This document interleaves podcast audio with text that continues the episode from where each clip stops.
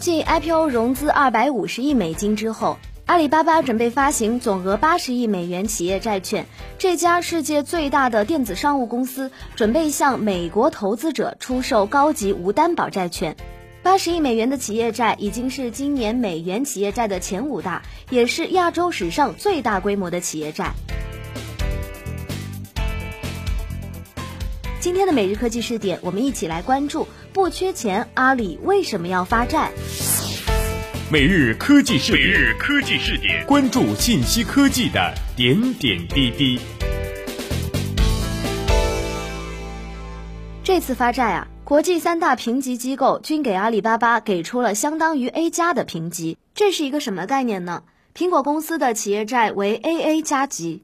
一些拥有强大背景、信誉和财力的国家评级为三 A 级，比如美国。二零一一年之前，中国主权信用的评级为 A 加，目前跟阿里巴巴债券评级一样。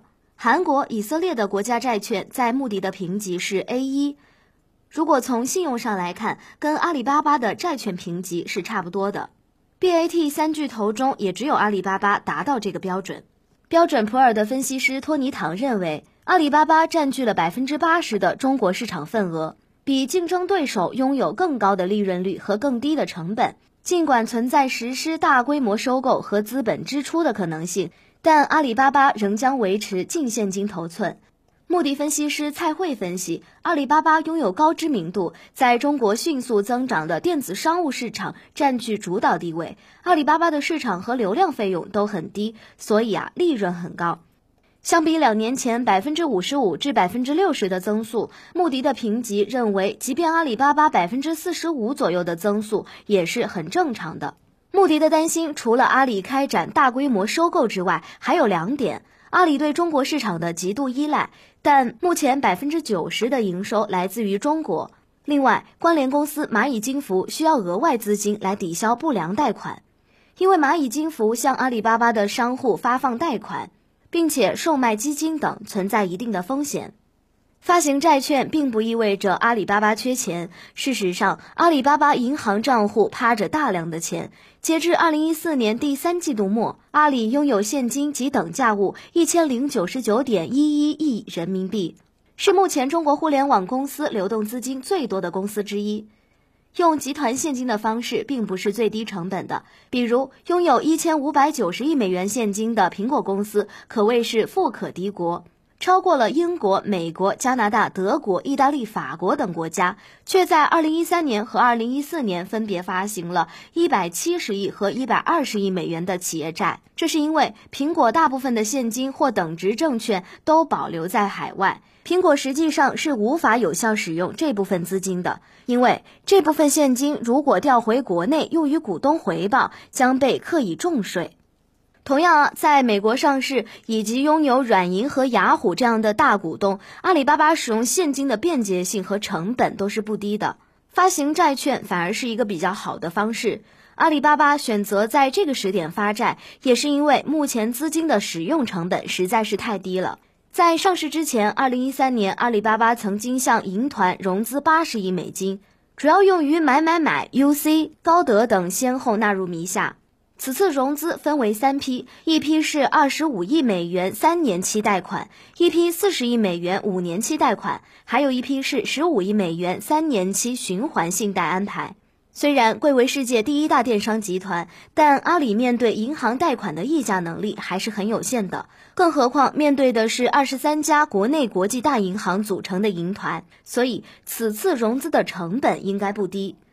阿里巴巴在上市的时候，受到全世界资本的追捧带来的明星效应，以及双十一五百七十一亿的亮眼表现，让阿里巴巴的信用与上市前不可同日而语。债券是对风险的定价，信用本身就是财富。阿里巴巴信用的增长带来的就是风险降低，融资成本降低。利用目前比肩主权信用的评级，用低成本融资，不管是抗未来风险，还是用于企业发展，都是划算的。手中有粮，心中才能不慌。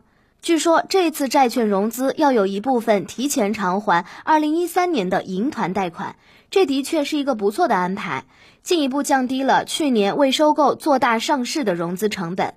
债券成本比贷款低多了。那么，债券的成本究竟是多少呢？目前，美国十年期的 AA 的企业债的平均收益率是百分之三点一，十年期单 A 企业债的平均收益率是百分之三点三四。目前，国内五年以上商业贷款可是百分之六点五五。对投资者来说，拥有这些高质量的企业债券，跟现金和美国国债风险差不多，但收益却高于两者。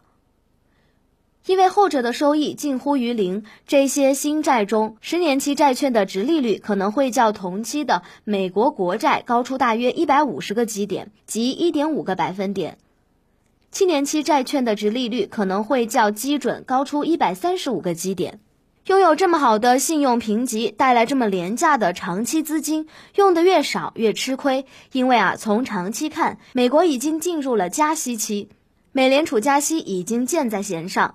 美元资金成本会越来越贵。除了替换银团贷款之外，马云在上市的时候就说过，将会对美国进行更多的投资。通过速卖通和淘宝海外，阿里巴巴在强化国际化布局。今年双十一小试牛刀，明后年阿里巴巴国际化的成果将会更加明显。这笔债券美元融资，未来也会有很大一部分用在国际化上。好了，以上就是今天每日科技视点的全部内容，感谢你的收听。如果你喜欢我们的节目，可以点击收藏，也欢迎大家关注我们的微信公众账号“直播互联网”。你的观点、意见和建议都可以在微信公众账号“直播互联网”与我们取得联络。每日科技视点，每天不见不散。